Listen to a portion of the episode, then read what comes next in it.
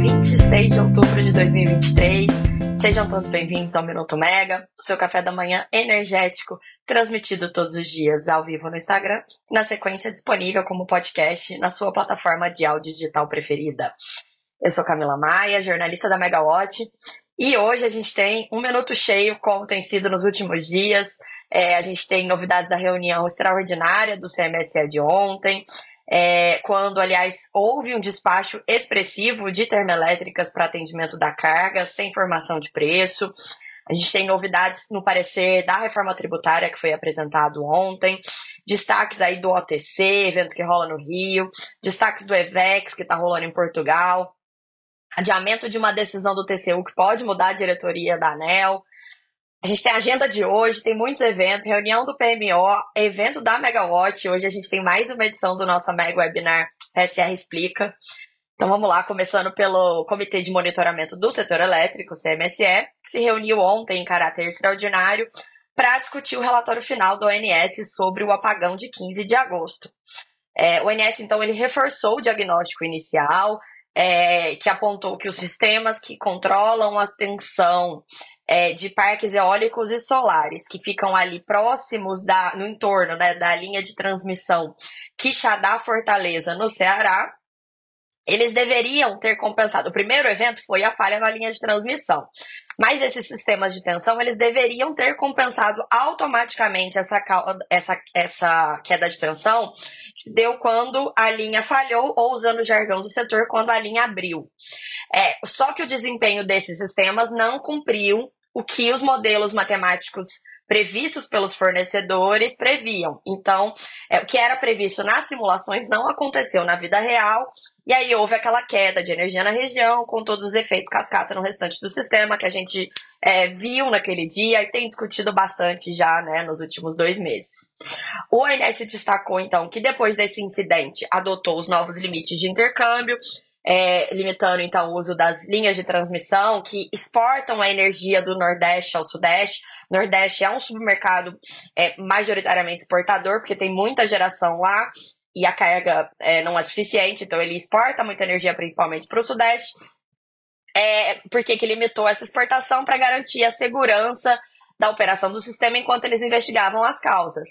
E agora, a base de dados do ONS, como o, os, os, dados ali do, do, dos modelos matemáticos dos fornecedores não estavam adequados para a realidade, o que, que o ONS fez? Ele atualizou, então, modelo, os modelos, prevendo que os sistemas daqueles parques tenham desempenho igual foi na, no dia 15 de agosto.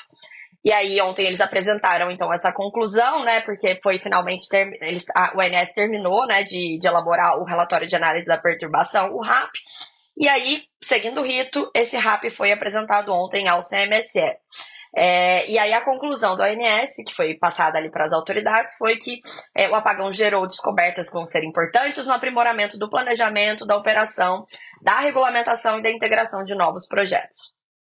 Lembrando que o ONS já aumentou esses limites de intercâmbio, é, que foram reduzidos a partir de agosto, mas a operação ainda está um pouco mais é, cautelosa do que antes.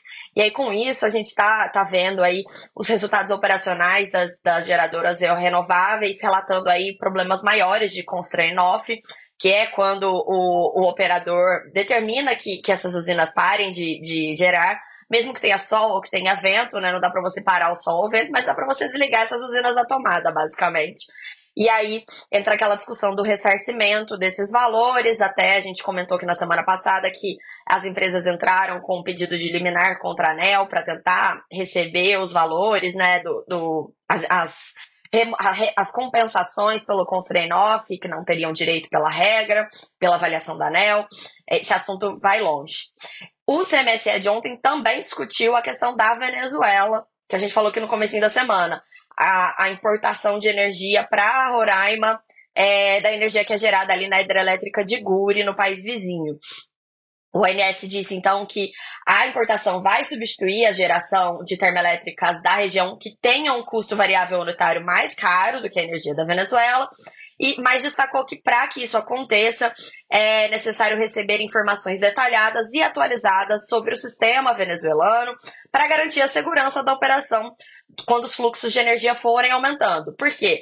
As análises existentes, elas estão considerando os dados utilizados na última vez que essa linha de transmissão foi usada, quando o Roraima integrou, é, operou interligado à Venezuela. E isso parou de acontecer desde 2019, quando o, o então presidente Jair Bolsonaro é, rompeu ali as relações com a Venezuela e rompeu essa importação mas lembrando que já alguns anos antes, essa importação de energia da Venezuela não vinha suprindo o Estado. É, é, o, o, o, pessoal de Roraima já enfrentava muitos apagões porque as condições da, da linha de transmissão eram precárias. A gente tinha muitas fotos que circulavam nessa época mostrando é, muito crescimento de vegetação nas linhas, falta de manutenção. E isso na época que a linha era usada. Então, hoje que a linha não está sendo usada, a gente é, tem expectativa de que muitos reforços tenham que ser feitos antes da, da importação de energia poder efetivamente entrar em prática. Na segunda-feira, o ministro Alexandre Silveira, de Minas e Energia, ele teve em Caracas para conversar sobre esse assunto.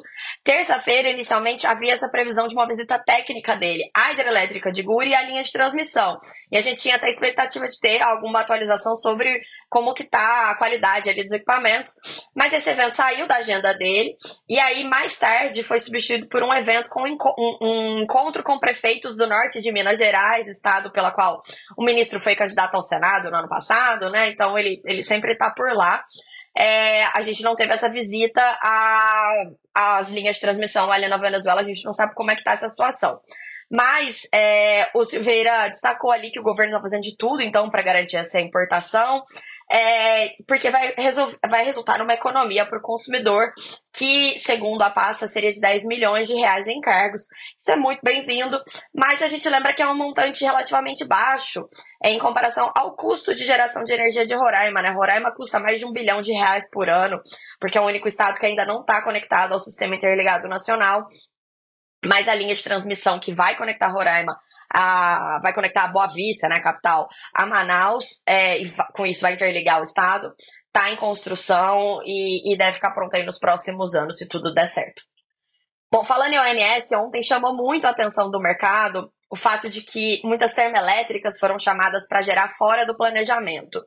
É, quando o ONS rodou o modelo na terça-feira, a previsão era de que o sistema ia demandar mais ou menos 3,5 GB é, de termoelétricas. E aí a gente viu um volume muito maior que isso, foram mais de, no horário de pico, eram mais de 10 GB em operação. É, eu conversei com o pessoal de algumas usinas, contaram que o ONS ligou pedindo despacho, né? Então, é, essas usinas elas foram despachadas fora da ordem de mérito e devem ser remuneradas via encargo. A gente não tem o, o, informe preliminar da operação, o IPDO, que é aquele relatório que sai de manhã, é, ele deve sair até umas 10 horas por aí, que, e conta os detalhes da operação do dia anterior, e aí a gente vai ter mesmo quanto foi gerado, o que aconteceu. Mas o IPDO de terça-feira indica as causas, porque o IPDO de terça-feira ele aponta uma interrupção numa linha de transmissão de Itaipu. E essa interrupção aconteceu por volta das 17 horas.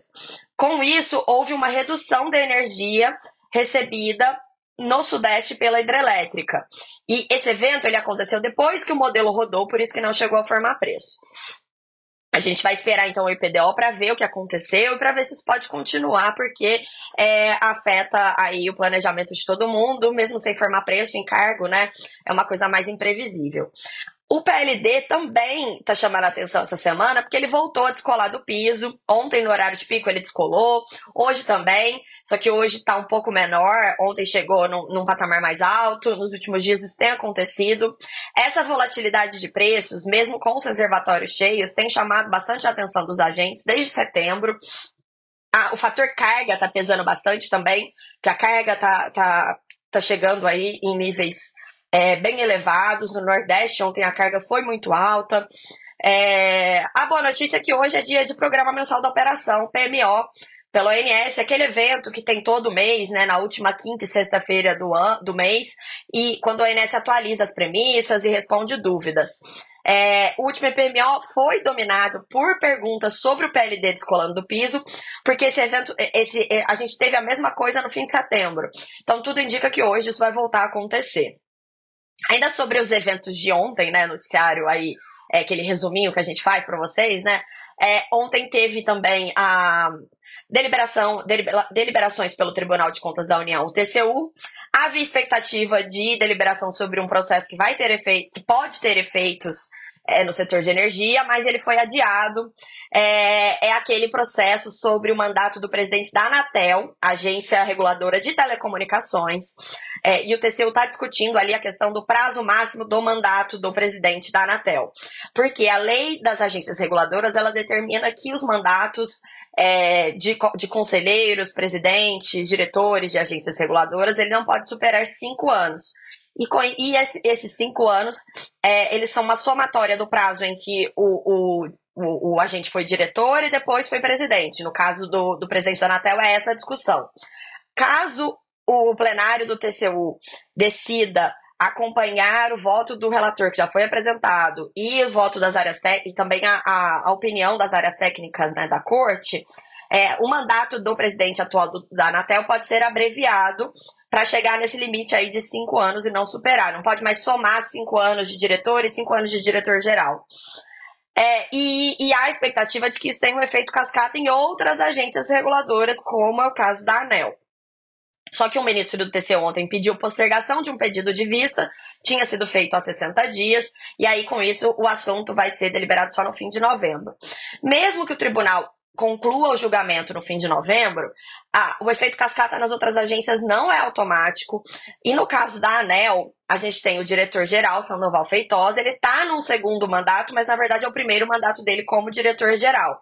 Caso ah, haja um entendimento de que o mesmo vale para ele, o processo novo teria que ser instruído com todos os ritos, e os especialistas avaliam que o caso dele é diferente, porque ele foi diretor da ANEL por quatro anos, ele saiu da agência em maio, é, e depois ele retornou em agosto para assumir um novo mandato como diretor-geral. Como teve essa separação ali entre os mandatos, né, há esse entendimento de que é, o, o, entendimento da Anatel pode não ser válido para a ANEL, mas obviamente a gente continua acompanhando esse caso, porque pode ter efeitos aí é, na nossa bolha de energia.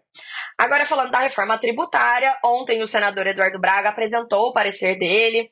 É, e também trazendo aí para a nossa bolha de energia, né, que é só um pedacinho da reforma tributária, mas é o que a gente vai falar. Nossa especialidade aqui é essa. É, o Braga ele acatou algumas das demandas do setor de energia e outras não. O texto dele, então, agora deixou claro que a energia elétrica não estará incluída no rol de setores elegíveis ao imposto seletivo, mas esse imposto seletivo vai incidir sobre produção de petróleo e gás natural, qualquer atividade extrativa não relacionada à energia renovável. A proposta também expande o cashback da conta de luz. É, os consumidores de baixa renda eles vão ter um desconto, então, é, na, no imposto ali da conta de luz, de, de, na conta de energia elétrica. Esse cashback ele vai substituir uma gradação existente do ICMS para a conta de luz. O parecer do Braga, porém, não trouxe é, alguns pleitos do setor, não acatou alguns pleitos né, de emendas que tinham sido é, enviadas, por exemplo, pedidos de incentivos fiscais às renováveis, é, regime especial para o hidrogênio verde, e também não incluiu a energia elétrica nos segmentos essenciais, como era pleiteado pelo setor. Estão é, rolando muitos eventos. A Natália Bezutti está em Lisboa com a Larissa Arayun. Elas estão participando de diversos encontros com agentes do setor do Brasil e da Europa. É, ontem elas foram ao EVEX. Estavam várias lideranças do Brasil e da Europa. É, o presidente do Conselho da CCE, Alexandre Ramos, ele comentou ali sobre o programa de certificação de hidrogênio da CCE. E o presidente da EPE, o Thiago Prado, também falou sobre hidrogênio contou ali que a estatal de planejamento estruturou um banco de dados com os projetos de hidrogênio renovável, porque o intuito ali vai ser unir empreendedores e compradores do insumo. Os detalhes estão em reportagens no site da Megawatt, então eu convido vocês a darem uma olhada por lá. Ontem também teve o segundo dia do ATC, aquele evento grande de petróleo que a gente tem falado aqui. Mas meu destaque não vai para o ATC, vai para um evento paralelo que aconteceu no fim do dia, que foi um coquetel do Sim Elas Existem, movimento que foi criado aí há alguns anos pela Renata Isfer e pela Agnes da Costa, ganhou outras lideranças femininas nos últimos anos, e ontem é, a celebração deles é, premiou ali a, mulheres que foram destaque para a entidade. A Maria Clara Machado, jornalista da Megawatt, ela estava por lá. Ela foi no coquetel, ela entregou, e, que, e no, no coquetel eles entregaram troféus ali, a Tabata Loureiro, diretora da PPSA, Ângela Liviro, diretora da EPE, e a Mônica Marcondes, executiva do Santander. E a gente aqui na Megawatt, né, nós somos três mulheres sócias da Megawatt, então a gente fica muito feliz com o avanço do movimento Sim, Elas Existem. Bom, agenda de hoje, Natália Bezutti está contando aqui que tem mais novidades do Cone Bem, é verdade. Hoje tem o segundo dia do EVEX, tem o primeiro dia do Cone Bem, que é a Conferência Ibero-Brasileira de Energia. A Natália e a Larissa estão se dividindo por lá para contar tudo para vocês. É, as, é, as novidades vão sair em reportagens no site da Megawatt, mas também em publicações nas nossas redes sociais. Vocês estão vendo que elas têm feito alguns vídeos aí com uma cobertura é, dessa viagem, tá, tá, o material tá bem bacana. Hoje também tem PMO, como eu já comentei, último dia do OTC no Rio, também bem interessante. O ministro Alexandre Silveira, até o momento, não tem agenda pública para hoje. Ao longo do dia, eles costumam atualizar a agenda dele, até com eventos que já passaram, não é o ideal, mas pelo menos a gente tem uma noção do que está acontecendo, né?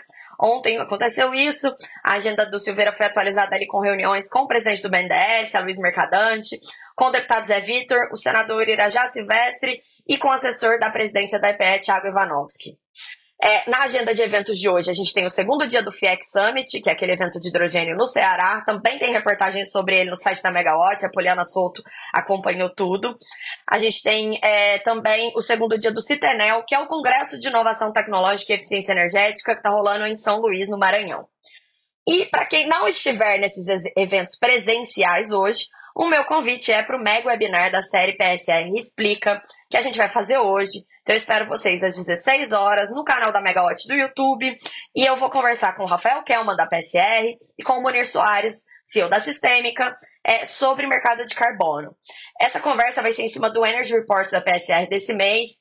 É, eu sou uma entusiasta dessas lives, eu sempre convido com bastante entusiasmo, porque elas são muito legais, eu aprendo muito e eu quero que todo mundo aprenda junto comigo. É, a oportunidade de assistir ao vivo é legal, porque você pode interagir, pode fazer perguntas e eles vão explicar tudo.